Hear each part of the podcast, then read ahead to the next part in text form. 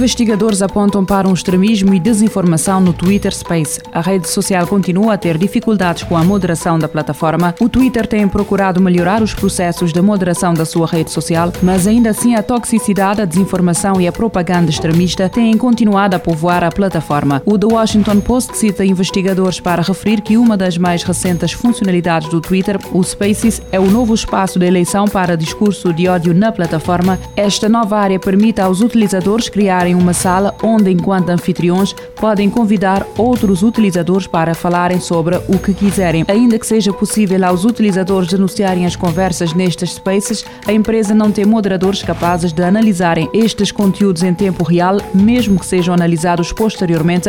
Isso não impede que o discurso de ódio e a desinformação deixe de ser partilhado. Quer saber se o seu filho passa muitas horas nas redes sociais? O Instagram vai avisá-lo. O Instagram vai passar a avisar os adolescentes quando estão há demasiadas horas na rede social. A novidade deve chegar a Portugal no próximo ano, mas arranca já em países como os Estados Unidos da América e Austrália. O objetivo, segundo a empresa, é aumentar a segurança dos jovens que usam a aplicação. A primeira novidade é um aviso de take a break que vai aparecer no ecrã do telemóvel quando o adolescente estiver no Instagram há demasiadas horas. Esta opção já está disponível, mas apenas em sete países. Também em 2022 chegam à rede social funcionalidades que vão ajudar os pais a controlar o tempo que os filhos passam na aplicação e impor limites. Para já, o Instagram promete estar atento às páginas recomendadas aos adolescentes e impedir que os utilizadores desta faixa etária sejam identificados por pessoas que não seguem o perfil destes.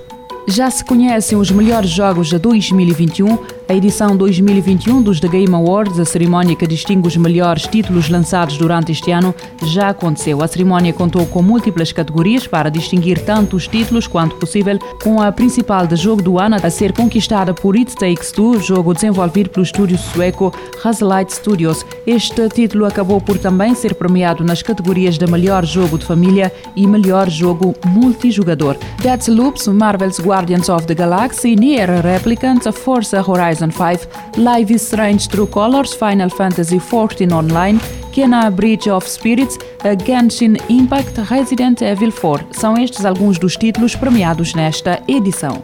A Comissão Europeia lançou uma nova ferramenta online de autoavaliação de competências digitais, oferecendo ainda oportunidades de formação nas áreas onde detecta necessidades de melhorar os skills pessoais. Numa altura em que o mundo se encontra numa transformação digital acelerada pela pandemia da Covid-19, existem diversas oportunidades para os cidadãos atualizarem os seus próprios conhecimentos. A Comissão Europeia lançou uma ferramenta online onde poderá fazer um autoteste das suas competências digitais, mas também aceder a oportunidades de formação nas áreas onde manifesta maiores dificuldades.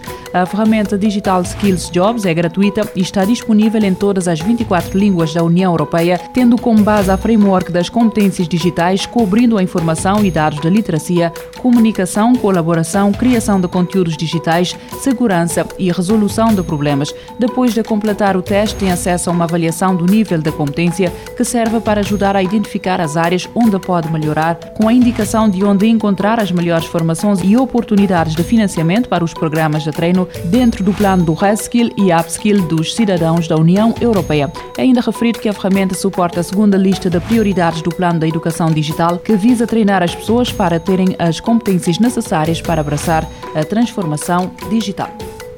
A Rússia lançou a sua própria versão do TikTok, chama-se Yapi e pretende tirar partido do sucesso da aplicação chinesa.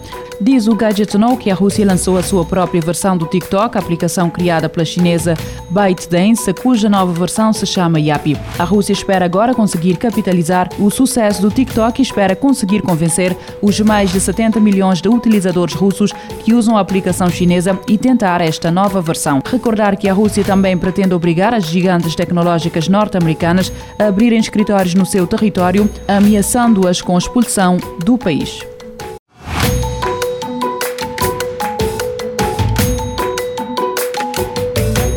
Futuro agora, com o apoio da Agência Reguladora Multissetorial da Economia. Este programa está disponível em formato podcast no Spotify e em radiomorabeza.cv.